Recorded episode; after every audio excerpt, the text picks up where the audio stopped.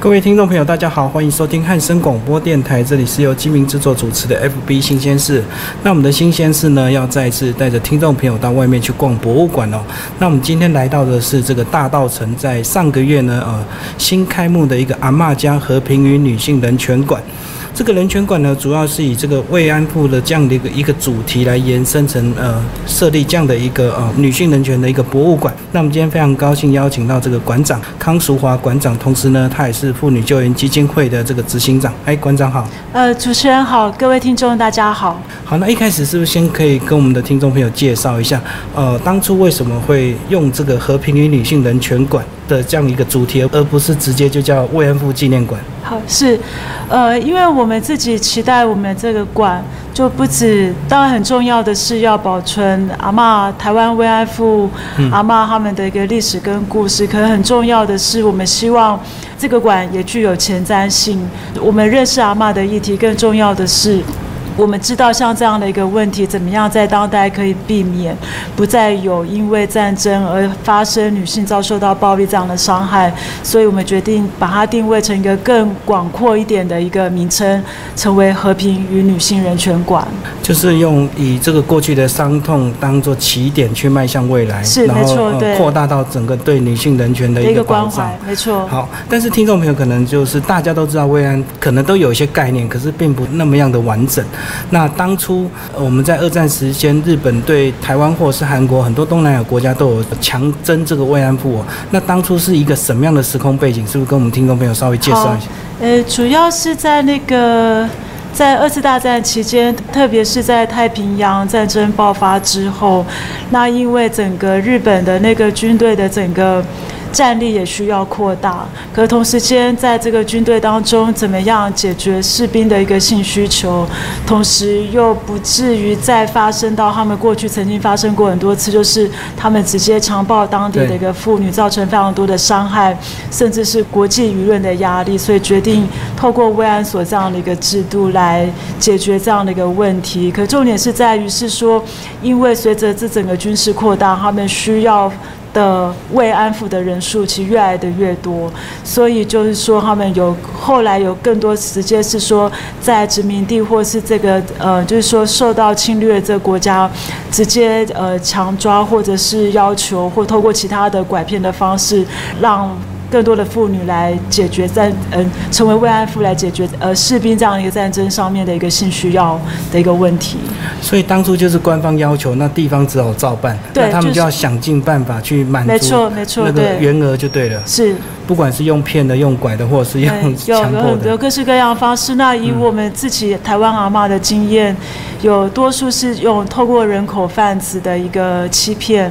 就跟他讲说，你可能是到南洋去做看护妇，嗯，或是说去什么食堂里面打扫。那所以这些呃这些女性，她们并不知道，实际上她们是要去从事慰安妇。可是她们当然对她们而言，她们也希望能够透过到海外的一个工作，换到一个比较好的收入，所以她们。以为真的是要去当看护妇，等到到到了当地才发现不是这么一回事。那也有一些呃阿妈，他们是被譬如说被亲人卖掉，或者是说区公所直接的抽签征招都有。然后从一九四五年战败到一九九一年第一个慰安妇出来，这么长的时间，居然这段历史能够会被遗忘，到底是什么原因？呃，因为其实对于很呃很多的那个慰安妇的一个。受害人当他们有幸回到台湾之后，可对很多的人而言，这是一段很难跟别人启齿的一一段生命经验。所以大部分的人是选择沉默，或者说，即使可能家里面的人知道，也不会。大家可能也都很有默契，知道这是一件没有办法对外人透露的事情。所以这样的一段历史就一直被隐瞒，直到到一九九零年代才开始爆发出来。当事人不想提或不愿意提，我们可以理解。可是我们这些受害国家，真的一个官方的政府，当初大家都完全没有这样的一个资讯吗？呃，资讯是不资讯的确是很少的，对，一直到一九九一年，然后呃，大概在一九八零年代开始有学者开始在调查这样的事情。那一九九一年的。时候，有韩国的第一位慰安妇幸存者，他站出来，然后召开记者会，揭发了这件事情。那时候才带动了整个亚洲的国家也开始决定投入这样的一个工作，来确认自己国内的受害者的一个状况。所以当初傅园慧也是因为这样的关系，才开始调查我们台湾到底有多少受害者，对不对？对，我们是在一九九二年的一月，那那个同时间，因为有一位日本的国会议员也在他们自己的日本。呃，算是那个国防部的图书馆也发现了三通当年，呃，征召台湾的妇女到南洋去充当慰安妇这样一个电报。确切，台湾当年也有这样的一个受害者，所以我们开始这样的一个调查工作。嗯，那后来大概我们台湾多少位？然后好像跟韩国的人数非常的差距非常大。台湾的推估是至少至少在一千到两千位之间，那韩国这边给的呃他们的数字，他们推估是至少有二十万人。对，那两国为什么会有这么大比例的一个人数的悬殊？难道韩国的地位当初是比台湾还低下的吗？关于数字悬殊的这个块，我。个人比较没有那么多深入的研究，不过就我的理解，是因为当年因为韩国其实紧邻中国，对，那特别是在那个时候是有很多的妇女其实被运送到满洲国，因为那时候满洲国是由日本这边所统治，他们需要非常多的妇女，那从韩朝鲜半岛这边直接运到中国，其实是一个比较在经济上面也是比较有。比较快速的方法，所以有非常多的韩国女性受害。哦，他们可能就直接火车陆运，远比台湾还要运程这是我自己推估的一个原因。啊可能其他的，也许有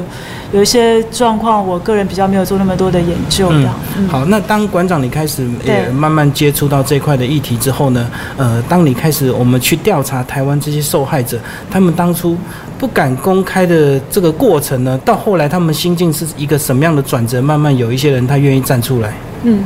好，嗯，其实我们一九九二年，我们陆续展开调查。那我们在一九九二年的八月，我们开了第一次的一个记者会。那次记者会就是要跟整个台湾社会公布有一个这样的一个议题，需要大家的关注。那其实那时候的阿妈他们在记者会上面，他们是。呃，大家都要求不能够暴露他们的身份，所以他们是在躲在黑幕之后。是。那其实这我们从一九九二年到现在又有二十五年的时间，在这中间有很多的阿妈，他们是选择他们不要露脸，也就是说他们不要让人家知道他们是谁，他们是希望能够不要透露他们的身份。当然，也有一些阿妈选择站出来。那阿妈选择站出来的一个。的原因，我觉得有蛮多的一个部分是说，当然在参与这个运动的一个过程当中，他们逐渐的理解到，其实该觉得羞耻的不是他们，该觉得羞耻跟愧对的，其实应该是日本政府跟当年加害他们的。加害的日本政府，所以他们能够逐渐的方向是对自己的评价，对这件事情的很多的担忧。那另外一个部分是，其实整个慰安妇的这样的一个事件，不是只有台湾，还包括有亚洲很多的国家。那阿妈在参与这个运动的过程当中，她也有机会认识很多来自其他国家的幸存者。那我觉得那个彼此之间会互相鼓励。那呃，以韩国为例，因为他们是在整个运动当中。参与最投入的国家，因为他们的呃支援这样的一个议题的团体也非常的多，所以很多的韩国阿妈在很早的时候，他们就选择用公开他们自己的身份，那他们的曝光其实也会。呃，鼓舞其他国家的受害者，觉得也许我也可以试试看站出来。那台湾第一位愿意公开现身的那个大头阿妈，其实也是因为这样的历程而决定现身。那大头阿妈的现身，又进而带动了我们有一些阿妈觉得说，他也许他们也可以这样试看看，大概是这样的一个历程。所以当。开始整个运动造成风潮之后，大家勇敢的站出来，就会有伴，有伴之后大家就没错，对，嗯，然后加上可能家人也慢慢对他们能够理解，没错，对，嗯，对，呃，这中间其实二十五年其实算是蛮长的一个时间。那后来其实这几年又拍了一部纪录片，对，是不是跟我们介绍一下《芦苇之歌》？好，呃，因为我们其实呃傅园会在很早期的时候，我们就开始做。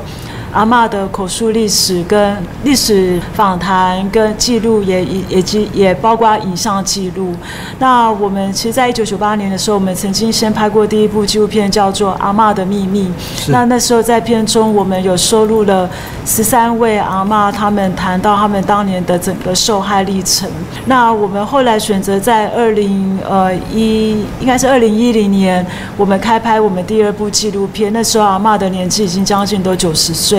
那那时候我们是在想，我们希望能够记录下阿嬷这一路，他们从参与这个运动，他们自己心境上面的一个转变，也包括说，其实阿妈都在生命的最后一个阶段，他们怎么样选择面对这个议题，都重点是怎么样跟自己的生命创伤和好这样的历程，所以我们就决定开拍这部片子。那所以这个《芦苇之歌》它。谈的内容跟影片的一个呈现方式，跟传统的慰安妇纪录片差异比较大。哦，会看到在《芦苇之歌》这部纪录片里面，呃，历史的资讯比较少，受害的历程比较少，可是比较多是阿嬷他们在晚年，他们自己跟自己生命相处那样的一个身影跟故事。这个大概是整部纪录片比较不一样的地方。那那时候我们有个想法是，如果阿嬷经历过这样的创伤，他们都还能够。勇敢坚强。那对于我们一般人而言，我们在面对自己生命很多挑战的时候，我们应该也有同样的能力可以去面对。大概是我们整部纪录片想要传递给大家的。所以它传达是一个比较正面的力量。没错，对。那重点是我们自己觉得想要，因为对我们而言，我们了解很多年轻人，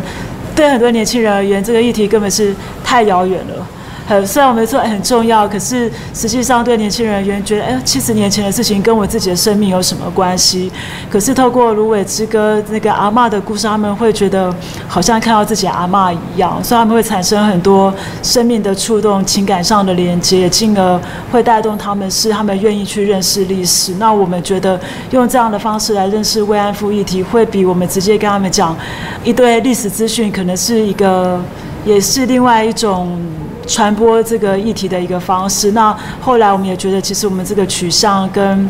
跟这样的方式其实是成功的。这样子是不是也是呃，就是我们整个傅园会在观察一个现象，就是其实真的要日本道歉或赔偿，其实它是一条很漫长的路。也许这个世代他们做不到，所以是反而就是说，呃，希望这些阿嬷能够让自己跟自己的生命和解，然后让自己去很坚强的面对过去那一段，然后在他晚年能够过得更精彩。是不是也是有这样的一个对，没错，就是您说的是对的，对，因为我们自己做这个陪伴阿妈，然后一路打官司，然后做这个球场运动，很漫长的时间。可是随着阿妈的人数越来越少，可是日本政府的整个对他们的一个球场结果是完全没有结果的，而且这中间还遭受到很多的一个否认跟打击。可同时间，我们还面临一个比较急迫的议题，是因为阿嬷的人数越来越少，是，然后他们其实也在面对自己的一个死亡，或生命上面健康的一个健康上的一个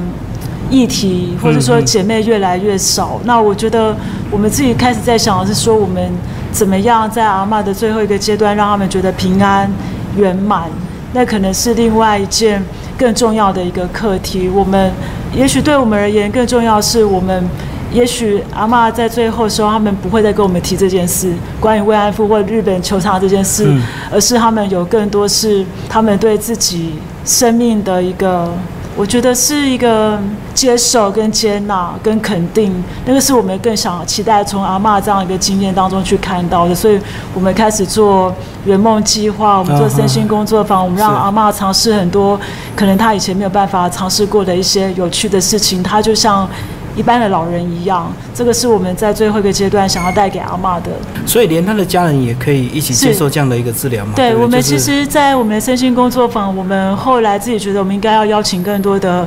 家庭成员参与，因为当家庭成员也理解阿妈到底在复原会做什么的时候，他们才能够支持阿妈来参与我们的工作，也能够支持阿妈。而且我觉得，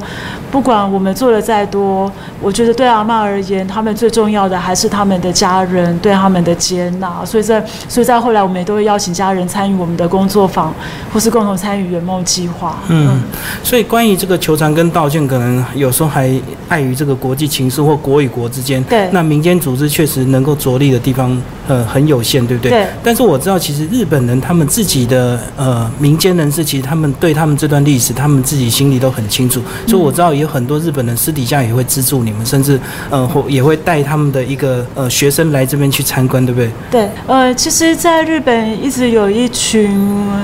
他们算是小众啦，有一群人一直非常的支持整个慰安妇人权运动。所以说，不论是我们当年到日本打官司，也不止日本，还有很亚洲很多的国家的一些幸存者到日本去打官司，或是在这球场的路上，他们一直都扮演着一个支持的角色，也希望在自己日本国内有更多的发生。那另外一个部分是在这几年来。也有非常多的一些呃日本老师，他们其实会带着学生来复原会参访，因为他们希望他们的孩子有机会是学到一个比较正确的史观。可是这些东西其实，在目前日本的国内的教育体制上面是比较难以获得的，所以的确在日本民间也有一个这样的力量。可是我觉得他，我自己的观察是，这毕竟都还是少数、少数跟小众的人。对那其实还需要有更多的人，更多的日本人，特别是年轻人，认识这一段历史，然后进而能够透过自己日本国内国民对历史真相的一个要求，去要求他们日本政府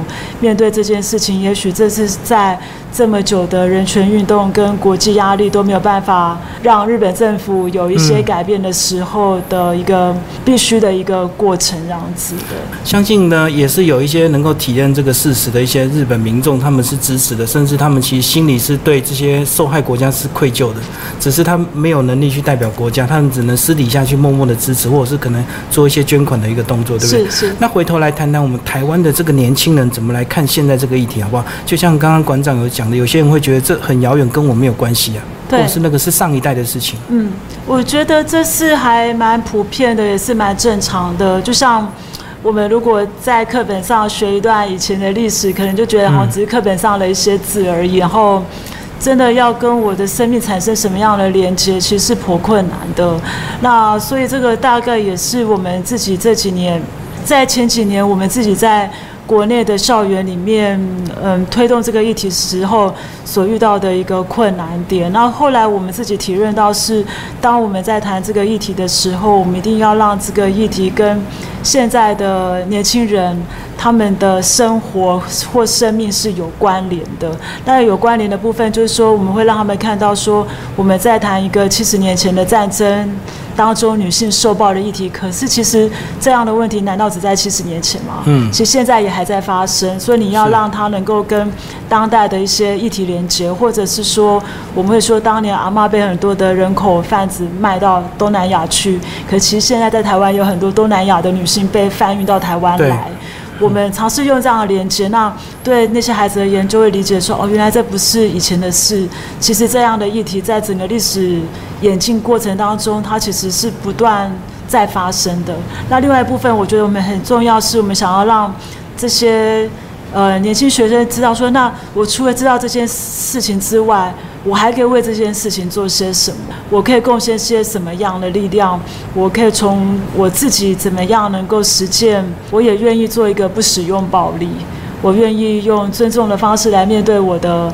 我的、我所爱的人。这都是都是我们希望能够谈的。那另外一部分是像刚刚提到那个芦苇之歌，它又是另外一个部分，是说我们让那些年轻人看到说，诶，其实这些人好像就是活生生的在我们眼前，而且他们其实就是一个一般的阿嬷，只是他们生命当中多了很多的波折。那那些东西其实对我而言就不再那么遥远，所以我们这几年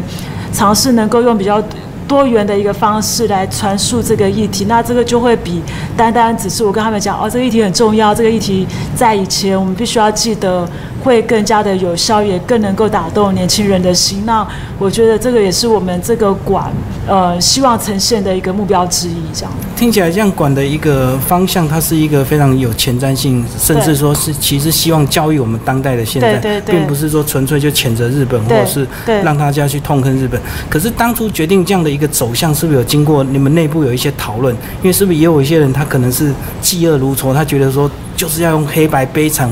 很残酷的照片去呈现，让大家去汲取日本的可恶这样。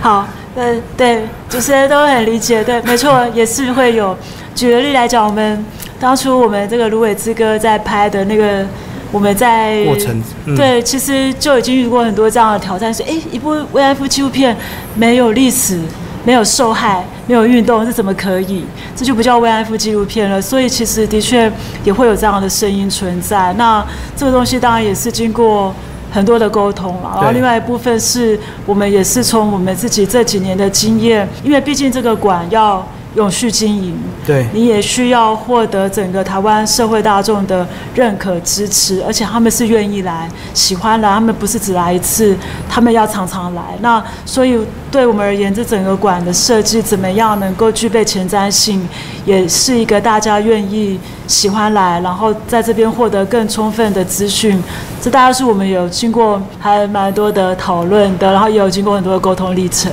开始我们来谈到这个馆，就是说当初呃找到这个地方也有一些波折，对不对？是不是也帮我们介绍一下？呃，现在这个馆是免费开放，然后呢，当初找到这块地方也经过了很多，比如说一开始是有政府部门的协助，后来发现一直碰到状况，最后决你们决定靠自己的力量去找到，对对，是不是帮我们谈这一段？好，我们大概在那个两千年初，二零零四年那时候，因为开始。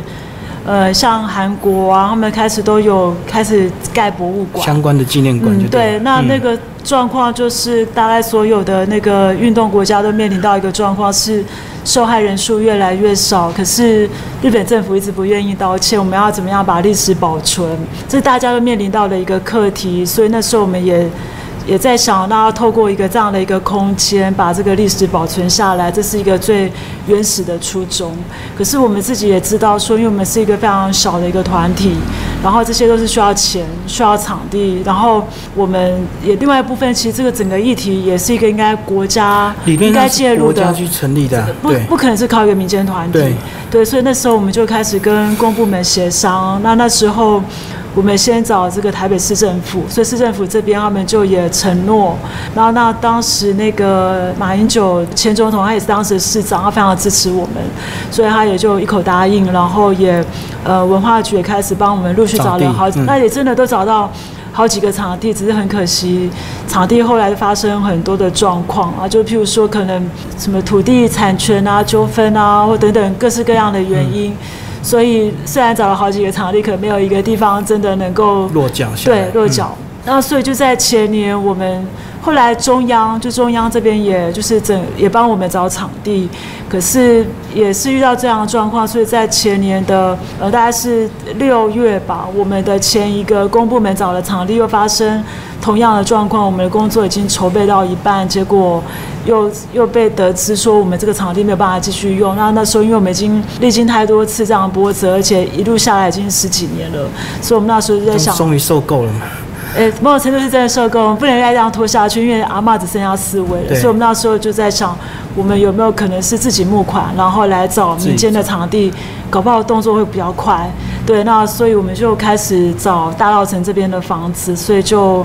找到这边，然后决定落脚在此。对。可是以复原会的工作，你们有非常多的工作项目，包括受暴妇女啊，各式各样的。那如果以这样的一个状况，我们刚刚也聊到说，其实这算是一个我们国家是一个受害者，理论上是应该由国家来成立这样一个相关的博物馆或纪念馆。那当初复原会为什么会有这样的一个决心，决定就一定要做这样的一个事情？因为其实你们还是有很多重点工作要继续做啊。如果这个馆推动不了的话。哎，这讲起来，主持人问问题问的很好，就是讲起来真的颇多那个心酸对，心酸一言来记这样子。对，就是我觉得有一个很重要的部分，因为我们是嗯，就全台湾唯一做这个议题的团体了。对。然后我们跟阿妈相处非常的久，所以其实对我们而言，那个阿妈可能跟我们的家人的感觉都差不多了，就是很像，就很像我们自己的家人。然后另外一部分是因为这个议题，同时间国际当中也都还在不断的推动。我们我们国际当中有一个非常强的网络，我们彼此是非常重要的伙伴。组织的连接。对，所以我们彼此，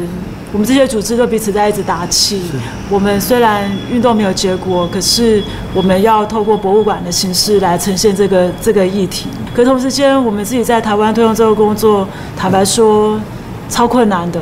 虽然我中间也跟公部门协商过非常多次，可是我其实可以感受到大家对这个议题的某种程度，虽然觉得重要，可是他们的投入的热情绝对不会有我们复原会这么的大。那所以在经过这么多的这么一连串下来之后，我觉得。其实简单的说，就是我觉得那就是使命吧。因为如果我们不做这件事情，还有谁会做？没有人会做的，史料就是没了。那所以对我们而言，好像就是一个责任，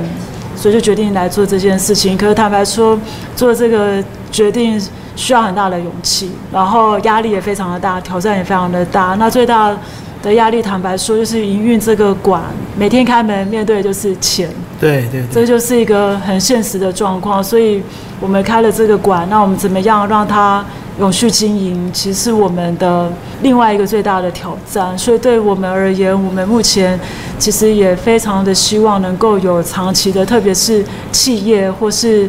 呃，捐款人能够愿意一起赞助认养的整个博物馆，帮助我们，然后也帮助这个议题能够能够延续下去。那其实，因为主持人刚刚有看过这个馆，应该可以看到我们现在非常用心的我们在做这件事情。那从开馆到现在，也有破万以上的人参观。更重要的是，它其实得到很多国际间对于这个馆的一个关注度。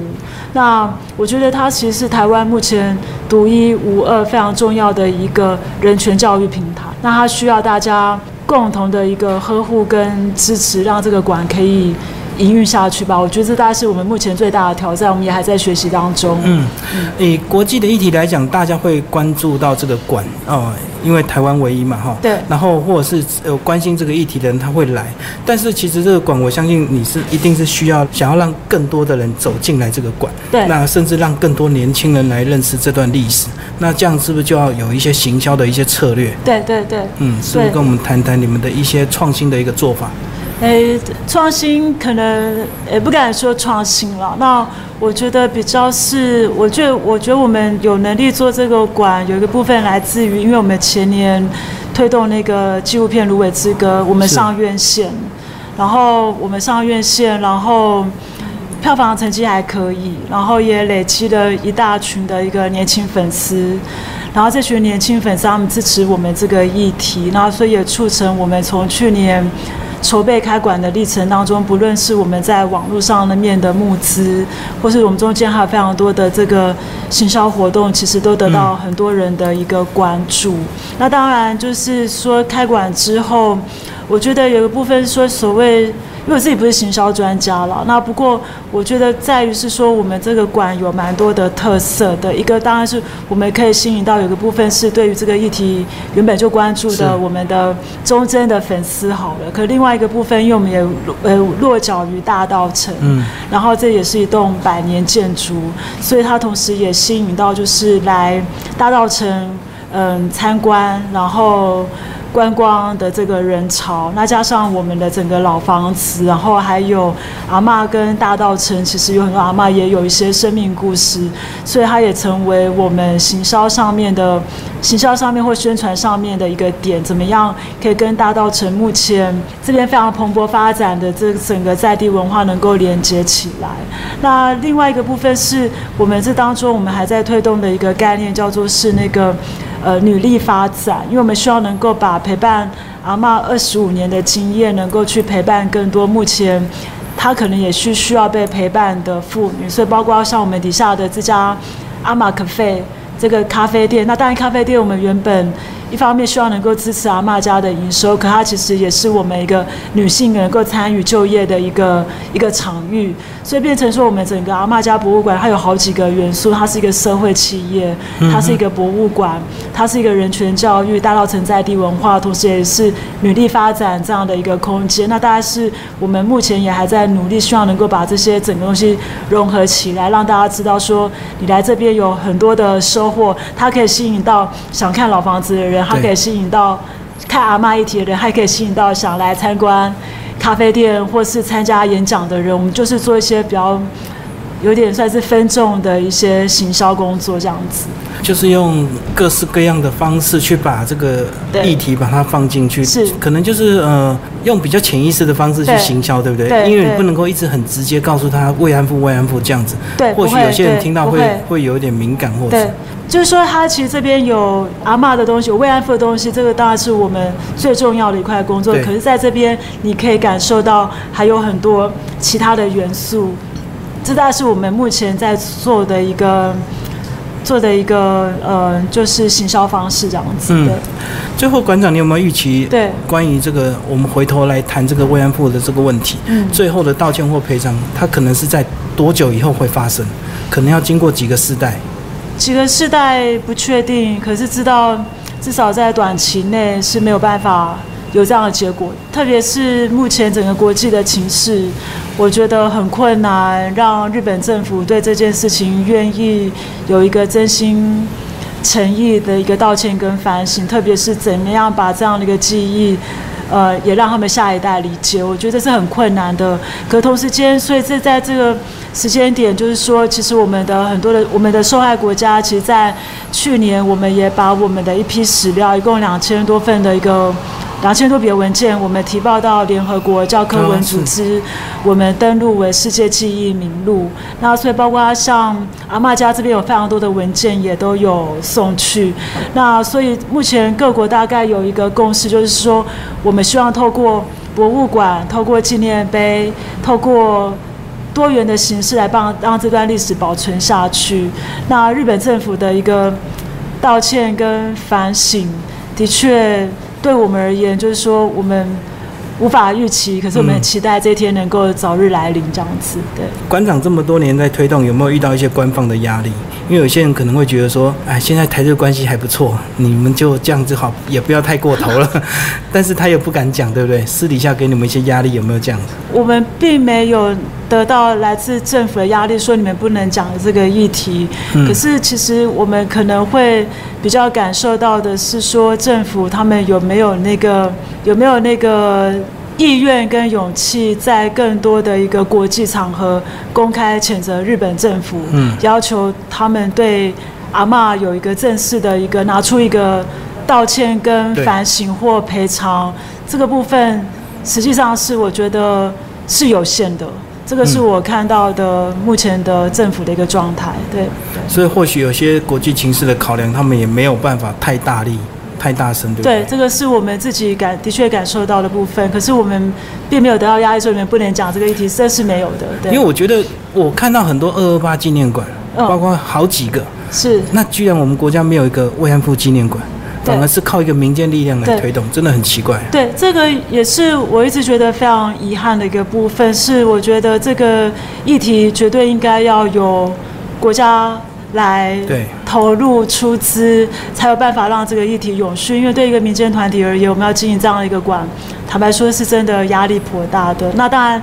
另外一个部分是说，当然，因为我们已经，可另外一部分我我自己是觉得，由我们民间来做这样的一个馆，也有它的一个优点在，就是我们有一个更，我们有一个更大的空间，我们来做我们认为该有的一个论述跟展示手法跟展示方式，也许它比国家多了更多的弹性，所以相对应的就是，我觉得政府应该要提供足够的资源。来支持这样一个馆成立，不论是资金的补助、专案上面的补助，让这个馆透过民间活泼的力量，嗯。可是让这个议题永续下去，这是目前我们对政府的一个期待，能够有更多的资源来挹注在这个馆，支持我们让这个馆生存下去。最后，馆长，你有没有期待说，透过这样的一个馆的营运的一个方式，呃，利用这一段时间的磨练，然后去得到更多的经验跟技巧之后，未来如果有一天国家能够投入更多的资源，或者是有一个更大的地方，你有没有预期这样子？然后你们能够去陈设更多的一个对东西，这样子？呃，其实我们是乐见其成的，嗯呃，因为大概在嗯一年多前吧，那个时候就是因为国家目前要预计要成立一个，我记得是军事博物馆，然后他们嗯。大概是预计要相当长的一段时间之后才能够完工。那其中有先预留了一部分的场地作为一个慰安妇史料的一个保存。那对我们而言，这个都是乐见其成，因为我觉得国家一方面还有更大的场地，有更好的保存设备、典藏设备，这个都是我们目前没有办法做到的。所以我觉得还蛮期待，也有国家的资源共同进入。那如果复原会有能力，也能够经营这样的场域，我觉得对我们而言，的确这个馆目前就是我们磨练我们自己能力最好的一个地方。最后，馆长谈一下你长期这个在傅园会工作，一直到现在呃接任这样的一个馆长，你的一些心得，好不好？你 你所看到的，你感受到的，因为。大家总是在讨论这个妇女议题或者是慰安妇议题，那你个人怎么看？就是他对你这个生命有一个什么样的改变跟影响？我个人嘛，对，因为我是在那个十一年前加入傅园会的工作，然后呃投入慰安妇阿嬷的工作，大概有七年的时间，然后我一直觉得。我自己一直觉得是一个非常大的一个荣幸啊，跟幸运，嗯就是说我可以在最后阿嬷的最后一个阶段，因为我们现在只剩下三位阿嬷就，陪伴他们。对，然后参与这件事情，然后还有就是跟非常多的人，不论是复原会或是外界的伙伴一起完成这个馆的一个开馆的一个工作。那我自己的一个感受是，因为我觉得对于很多的人而言，呃，因为慰安妇这件事情对他们很很遥远，他们看到可能就只是课本上面的很再简短不过的一个描述而已。可是实际上很少人看到阿嬷，其实在这个二十五年的人权运动当中，他们所展现的一些生命力量，跟那个他们为自己发声的那个部分的一个勇敢历程。那嗯我觉得我们能够透过透过这个馆呈现，然后不是只有历史的资讯，还有部分很多是生命的那个力量。那因为对我而言，我自己念的是社工，嗯嗯，呃，那我也是实践我做社会工作的一个部分，让阿嬷的生命，我就要陪伴阿嬷走过最后的这段生命，所以我一直觉得还蛮还蛮幸运的。可另外一部分，这个过程其实也历经很多的挫折啊，挫折跟挑战还颇多的。那对我一个人最大的一个特别，是因为我原本学的是社会工作，可是因为接触这个议题，你就是必须要接触政治环境，然后你要学历史。然后你要做很多的国际人权的一些交流，到最后甚至我们拍纪录片，然后做博物馆，已经跟原来的专业差异非常大。可可另外一部分就是你会觉得很好的是，这个工作有来自各界完全不同背景的人共同的投入，所以某种程度你又会发现到就是。就是自己见证到，就是一个议题，其实它不是只靠一群人，它要靠很多不同的专业互相激荡出那个火花，它会让那个力量变得更大。那我觉得整个阿嬷的运动跟我们的整个参与的过程，就是见证一个这样的力量。我一直觉得还蛮好的这样子，哦，嗯。觉得最后能够陪伴阿妈这几年，对是你应该是你最大的一个收获，对不对？我觉得非常大的收获，就是生命当中非常宝宝贵的一段历程。我觉得对我自己的生命而言是很重要一段经历，这样因为。一般人回头来看这段历史，可能他们感觉就是好可怜，好可怜，就这样。他根本完全没有办法去感受到底可怜到什么程度，或者是嗯他们跟我们到底有什么样的一个关系。嗯，好，今天非常谢谢我们的呃康馆长接受我们的专访。那谢谢主持人，谢谢大家，谢谢。好，谢谢。